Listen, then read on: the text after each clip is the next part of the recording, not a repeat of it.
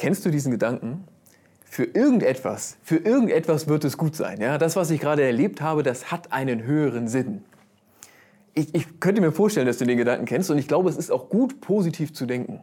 Und ich glaube, es ist auch gut, wenn man an Gott glaubt, so ein trotziges Gottvertrauen zu haben. So, sozusagen, der Herr meint es gut mit mir und es wird schon zu irgendwas Gutem führen, was hier gerade ist. Ich, ich halte das für, für stark. Ich glaube, dass es selbstbewusst macht und dass es einem hilft, auch durch Zeiten durchzukommen. Aber ich glaube auch, dass dieser Gedanke nicht ungefährlich ist. Ich glaube, dass dieser Gedanke uns in die, äh, auch in die Irre führen kann. Wenn wir fragen, wozu ist das gut? Und dann bauen wir uns irgendein großes Konstrukt, warum Gott das alles so gebastelt hat, wie es jetzt gerade ist. Ich glaube, es ist gefährlich. Ich glaube, dass diese Frage, wozu ist das gut, ein bisschen ist wie mit Feuer. Also man brauchen die, wir brauchen die. Also ich bin sehr froh, dass bei uns im Keller ein, eine, äh, eine Gasflamme ist, die macht das ganze Haus warm. Äh, aber ich würde nie, nie unten im, Keller mit, mit, mit Deo spielen, ja, an der Heizung. Und so ist das hier auch. Ich glaube, diese Frage ist gut, aber nicht ungefährlich. Diese Frage, wozu ist das gut, die muss man vernünftig stellen. Theologisch verantwortet stellen. Und genau das ist das Ziel heute. Ja? Ich habe äh, drei Bibelstellen mitgebracht, wo aus meiner Sicht überall das Gleiche steht. also vom Prinzip her, vom biblischen Prinzip her. Und ich, ich hoffe, dass es uns gelingt, gedanklich da wirklich einen, einen Schritt nach vorne zu machen. Und zwar so, dass wir diese Frage, wozu ist das gut, stellen können, vielleicht sogar beantworten können in der einen oder anderen Situation, dabei aber nicht diese Gefahr, in diese Gefahr hineintappen, ja, mit Deo im Keller spielen an der Gasflamme. Lass mich das erklären, warum ich da so eine Sorge auch habe. Ne? Vielleicht, vielleicht ähm, ist das gerade noch gar nicht so nachvollziehbar. Ich bin der Meinung, dass es gefährlich sein kann, diese Frage, wozu ist das gut, zu stellen, wenn man sie halt falsch stellt. Also, es kann einen total blind und unsensibel machen. Jemand schüttet dir dein Herz aus. Der leidet vor sich hin, warum auch immer. Was er auch hat, ja, das ist so eine klassische Seelsorgesituation. Ja, einer, einer, einem geht's nicht gut, der andere hört zu. Und dann fragst du ja, wozu ist das denn vielleicht gut? Warum wollte Gott vielleicht, dass du das erlebst? Stell das nicht, ja? Das, das, das, das führt fast immer in die Irre. Nicht meistens. Oder äh, ich kann es noch viel deutlicher machen. Wenn du am Grab stehst von einem Menschen, der gestorben ist, und es ist nicht nach weit über 90 Jahren friedlich so, sondern das, das ist eine schwere Geschichte, wie es ja oft ist. Und du stellst die Frage, wozu ist das gut? Warum wollte Gott, dass das so kommt? Äh, das, das ist nicht gut. Ne? Also das, das führt nicht zu guten Antworten. Lass uns so ein bisschen tiefer hinabsteigen. Ja, auch, also ganz krass, wenn du am, am, am Bett stehst von einem Kind, das wirklich nicht so ein bisschen ärztliche Hilfe braucht, sondern ein bisschen mehr, ja, was wirklich richtig Probleme hat. Und du stellst die Frage, warum wollte Gott, dass das so ist, dass dieses Kind so auf die Welt kommt? Ja, wird hier jemand bestraft? Also, ich glaube, da bist du ganz, ganz dicht am, am geistlichen Wahnsinn. Oder, oder vielleicht ganz anders, was ich, wenn du Gewalt erlebst, wenn du zu, das ist eine Riesengruppe, ja, die das irgendwann in ihrem Leben, dass, dass sie richtig Gewalt erleben, dass jemand anders ihnen richtig was antut. Und dann stellst du dir die Frage, wozu ist das gut? Du merkst, das, das, das darf man nicht tun. Ja, diese Frage ist gefährlich. Also es ist eben, wenn man das so tut, ist es wie, wie, wie, wie mit ja, Deo sprühen in der, an der Flamme unten im Keller des Hauses. Es droht etwas in Flammen aufzugehen. Denn was man sich dann zurechtlegt als Konstrukt, das wird falsch. Es wird lieblos und es wird falsch und es führt uns in die Irre. Deswegen, deswegen muss man diese Frage auf eine gute, vernünftige, biblisch fundierte Art und Weise stellen. Und ich glaube auch, dass das möglich ist und dass uns das natürlich weiterbringt. Deswegen diese drei Bibelstellen. Ich habe drei Bibelstellen, vor denen ich glaube, dass wir ein, ein biblisches Prinzip aus ihnen ableiten können. Und dass sie uns das eigentlich klipp und klar zeigen, wie wir diese Frage stellen dürfen und wie sie uns dann auch weiterhilft im Leben. Die erste Geschichte von Josef. Also es ist ja Abraham, Isaak und Jakob, sind die zwei Stammväter. Und dann hat der Jakob, der hat dann zwölf Söhne und der jüngste ist Josef. Und das ist so, ja, die zwölf Söhne sind alle gleich, außer Josef, der ist ein bisschen gleicher. Also er wird, er wird von seinem Vater immer verhätschelt. So, und dann, die älteren Brüder nervt das natürlich. Und irgendwann haben die es über. Und dann sagen sie, den Josef, ist echt krass, ja. also, man kann sich gar nicht vorstellen, aber man hat gesagt, den Josef wollen wir loswerden. Lass mal den verkaufen. Und verkaufen sie ihren jüngsten Bruder als Sklaven. Und er kommt nach Ägypten. Er lebt dort echt schwierige Zeiten. Er lebt dort aber auch, dass es mit ihm wieder bergauf geht. Also er wird, dann, er wird dann die rechte Hand von einem relativ hohen Beamten, der hat relativ viele Güter und so weiter. Und Josef steigt auf. Josef wird sein, ja, seine rechte Hand. Er verwaltet alles. Er ist, sozusagen auch Vorgesetzter von allen anderen Sklaven. Ähm, ist, ist sozusagen sein Leben wieder auf der Gewinnerstraße. Und dann erreicht ihn wieder Unrecht. Dann wird die Frau von seinem Chef äh, auf ihn aufmerksam und denkt, äh, Josef? Ja, klasse. also dieser Mann ist genau das, was ich möchte. So, und die versucht ihn zu verführen, aber Josef geht nicht drauf ein. Und dann behauptet sie aber, Josef hätte ihr was angetan. Und er kommt ins Gefängnis. Er ist wieder ganz unten. Und er bleibt jahrelang im Gefängnis. Im Gefängnis ähm, entwickelt Josef eine Gabe, dass er Träume deuten kann. Und er tut das für andere Insassen, er tut das auch für Wärter. Und irgendwann erinnert sich jemand an Josef und seine Gabe, als der Pharao Träume hat. Ja, der Pharao hat Träume, ja, dass sieben fette Kühe aus dem Nil steigen und dann kommen sieben magere Kühe aus dem Nil und dann fressen die mageren Kühe die fetten Kühe auf. Das träumt er immer wieder und keiner weiß, was das heißt. Und dann erinnert sich einer an Josef. Und Josef kommt zum Pharao, erklärt ihm, was das soll. Er sagt dem Pharao, wir werden sieben gute Jahre erleben in Ägypten, wo es wächst und gedeiht, und dann werden wir sieben magere Jahre erleben. Und für diese sieben mageren Jahre brauchen wir halt Reserven, damit die sieben mageren Jahre und die sieben fetten Jahre sich sozusagen ausgleichen. Der Pharao, ja, wochenlang nicht richtig geschlafen, jetzt das ist Offenbarung, ja, Josef, guter Mann. Josef steigt wieder auf. Josef wird am Hofe ein wichtiger Mann und Josef wird derjenige, der das regelt, ne, mit ganz viel Korn anbauen in sieben schlechten Jahren und äh, in sieben guten Jahren und dann für die sieben schlechten Jahre eben auch Korn haben. Also Josef ist, wieder, ist, ist sozusagen wieder auf der Gewinnerstraße. Und es kommt jetzt sogar so, dass seine Brüder, die ihn damals verkauft haben, in ihrer Heimat Hunger erleben. Wegen der Dürrezeit, die wirklich kommt. Dann kommen sie nach Ägypten, um Korn zu kaufen und stehen vor diesem mächtigen ägyptischen Mann, ihrem, ihrem kleinen Bruder. Und die erkennen ihn erst nicht. Ich lasse jetzt ein bisschen was aus, du merkst, die Geschichte ist richtig lang. Es kommt auf jeden Fall dazu, dass sie sich irgendwann in aller Wahrheit unterhalten. Die elf Brüder, die ihn verkauft haben, es sind, glaube ich, nur zehn gekommen. Details, entschuldige bitte. So, Josef und seine Brüder stehen einander gegenüber und sprechen. Und Josef sagt diesen wichtigen Satz. Ihr hattet Böses für mich geplant, sagt Josef zu seinen Brüdern. Ihr hattet Böses für mich geplant. Aber Gott hat es zum Guten gewendet. Er wollte tun, was heute Wirklichkeit wird, ein großes Volk am Leben erhalten. Wir schauen da genau hin. Ihr hattet Böses für mich geplant.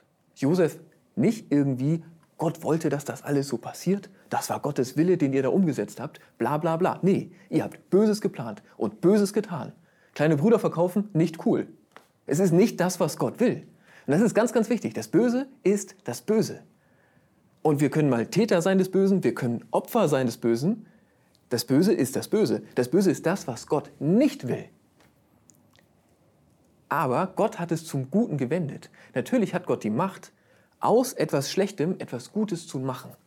Gott hat die Macht, aus einem Sklaven einen Menschen zu machen, der, der, der viele, viele, viele Menschen rettet. Durch seine Weitsicht und sein, sein gutes Wirtschaften dort. Das kann Gott tun. Das ist aber kein Automatismus, sondern das ist ein Wunder Gottes. Gott kann aus ganz, ganz schwierigen, schlechten Situationen, die durch Böses entstanden sind, was Gutes machen. Das heißt aber nicht, wozu ist das gut, dass das Böse zu was Gutes. Das Böse ist das Böse und bleibt das Böse. Und es ist das, was Gott nicht möchte. Und für uns ist das im Gebet ganz wichtig. Im Gebet ist das ganz wichtig. Wir stellen die Frage, wozu ist das gut, nicht nach hinten, bauen uns irgendwelche skurrilen Erklärungen, sondern wir stellen die Frage, wozu ist das gut, nach vorne. Und, und bitten Gott, dass es so laufen möge wie bei Josef. Gott, ich habe Schlimmes erlebt. Ich bitte dich, dass du mit mir einen guten Weg gehst. Herr, ich bitte dich, dass du diese schlimme Situation zum Guten wendest. Ich bitte Gott um ein Wunder. Und es macht Sinn, um dieses Wunder zu bitten, denn er tut es immer wieder. Aber merkst du, die Perspektive ist eine andere. Ich schaue nicht nach hinten und finde komische Erklärungen, warum das so sein musste. Warum Gott das so gelenkt hat. Es führt dich in die Irre. Wenn du Böses erlebt hast, ist eine ganz gefährliche Frage. Sondern du schaust nach vorne und sagst, großer Gott, hier stehe ich, hier stehe ich auch mit meinem Dreck, so, und meinem Leid, was auch immer, und ich bitte dich, dass du mit mir einen Weg gehst. Du kannst es aus dem Bösen etwas Gutes machen. Und ich bitte dich, Herr, tu es. So wie du es für Josef getan hast. Der Josef, Nebenbemerkung, ist ja übrigens auch, also immer treu, treu beim Herrn, so darf man, denke ich, sagen. Aber der ist auch echt fleißig, ne? Echt fleißig, echt loyal. Der hängt sich Also der tut, was er kann, um seine Situation zu verbessern. Und Gott, Gott segnet ihn und Gott hilft ihm und Gott geht mit ihm diesen Weg. Aber das Prinzip ist klar. Wir können diese Frage stellen. Wozu ist das gut? Aber nicht skurrile Erklärung, sondern Perspektive. Der Herr geht einen Weg. So ist es mit Josef gewesen und so dürfen auch wir ihn bitten. Ich möchte, dass wir noch zwei weitere Bibelstellen lesen, wo wir das gleiche, wir werden das gleiche Prinzip entdecken, aber es ist allgemeiner formuliert und es geht auch ein bisschen um, um anderen Rahmen. Ich glaube, wir kriegen noch ein bisschen, mehr, ein bisschen mehr Substanz rein. Wir lesen Paulus, Römerbrief, Kapitel 5. Wir rühmen uns auch der Bedrängnisse, weil wir wissen, dass Bedrängnis Geduld bringt, Geduld aber Bewährung, Bewährung aber Hoffnung. Wir haben diesen Text gemacht vor vier Wochen, auch hier im Wohnzimmergottesdienst. Ähm, Paulus schreibt an Menschen, die verfolgt werden für ihren Glauben, an, an Christinnen und Christen in Rom, die durch die Römer verfolgt werden. Und die Bedrängnis ist da. Das, und es ist der gleiche Gedanke. Die Bedrängnis ist natürlich nicht gut. Es ist nicht so, dass Gott wollte, dass die Gemeinde verfolgt wird. Das nicht.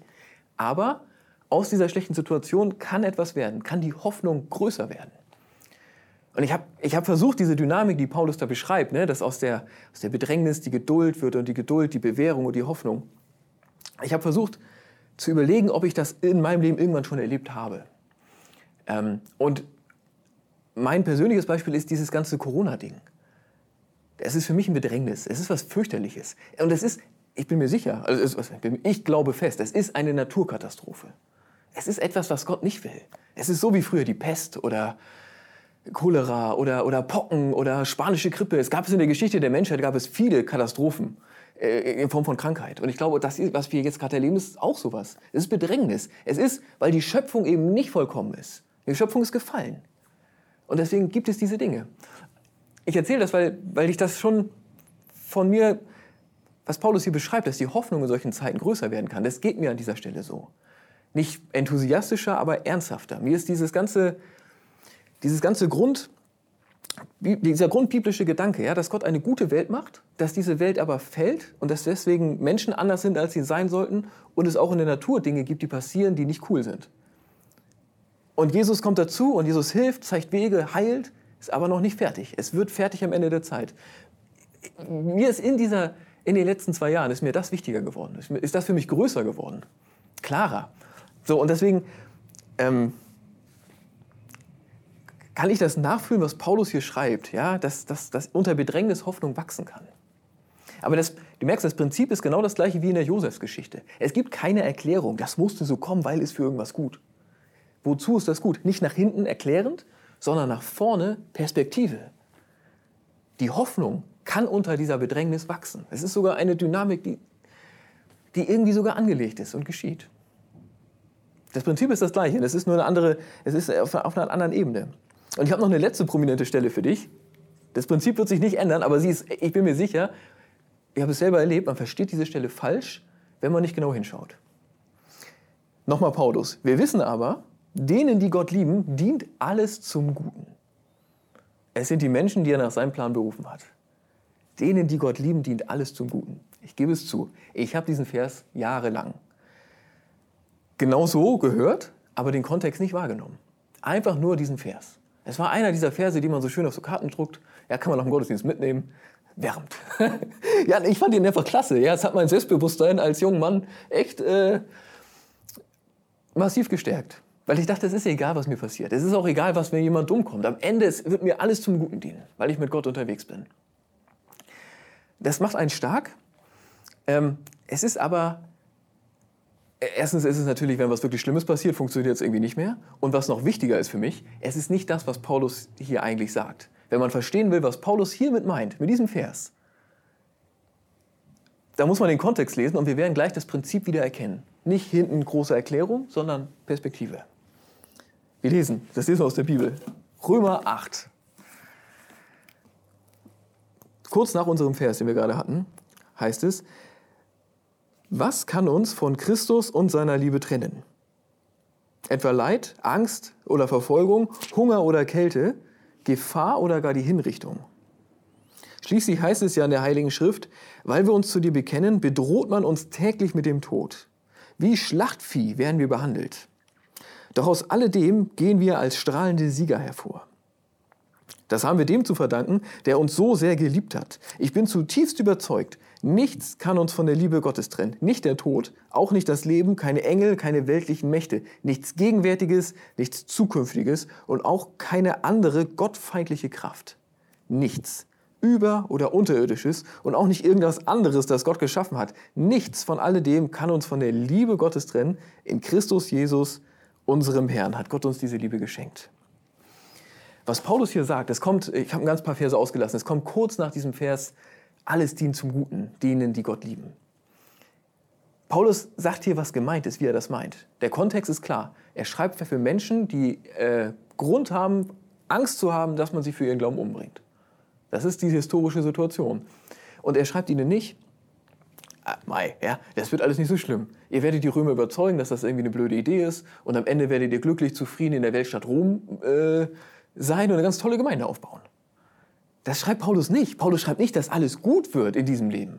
Paulus schreibt, ich bin gewiss, dass euch nichts trennen kann von Gott und von seiner Liebe. Der Tod kann euch nicht trennen. Was man euch antut, kann euch nicht trennen. Ja, das Leid, das, alles, was es aus dieser Welt gibt, kann euch nicht trennen von Gott. Nicht mal, die, nicht mal die, das Böse, ja, die, die, ich sag mal, die gegengöttlichen Mächte können euch trennen von der Liebe Gottes. Denn Gott liebt euch so sehr, dass er alles getan hat. Alles, alles, was nötig ist für euch. Er ist in Jesus Mensch geworden, er ist für euch gestorben. Er hat, er hat Leid und Tod und, und er hat es alles auf sich genommen und ihm die Spitze gebrochen.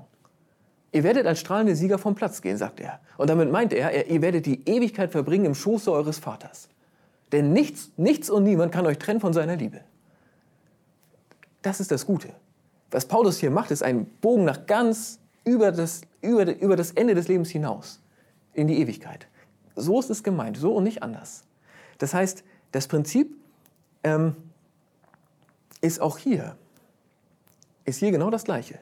Es gibt Leid in dieser Welt. Es gibt auch, und, und es wird nicht erklärt, dass es, warum das so kommen musste. Aber es wird gesagt, es gibt eine Perspektive nach vorne. Wozu ist das gut? Nach vorne kann man die Frage stellen. Und ich, ähm,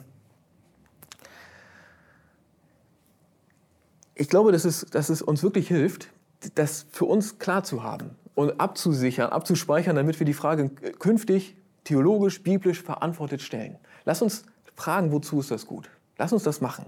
Aber lass uns dabei nicht nach hinten gucken und irgendwelche Erklärungen finden. Denn Unrecht ist Unrecht. Und die Welt ist nicht so, wie sie sein sollte. Das ist einfach so. Das heißt, es bringt uns nicht weiter zu fragen, warum musste das so kommen? Es bringt uns viel besser, wenn wir fragen, wozu ist das gut? Wir schauen nach vorne. Und wir glauben an einen Gott, der natürlich Wunder tut. Der uns aus ganz fiesen Situationen herausrettet und da wird was Gutes draus. Wie Josef. Wir bitten ihn darum, Herr, geh mit uns so einen Weg. Das macht Sinn. Na klar. Und wir glauben auch an Gott, der, der die Hoffnung wachsen lässt, gerade unter Druck. Und vor allem haben wir dieses Vertrauen, dass es natürlich am Ende, ganz am Ende, da wird es in ihm und durch ihn und bei ihm wird es alles gut. Wir sind in seiner Liebe geborgen und da fallen wir nicht raus. Amen.